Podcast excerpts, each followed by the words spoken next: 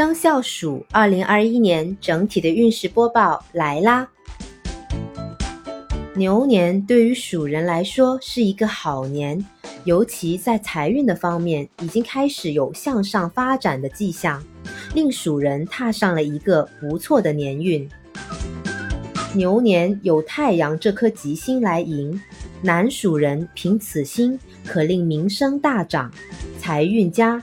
但切忌做喜事，像是生日啊、结婚、参加喜宴等等，也不要管他人的闲事，便可过关。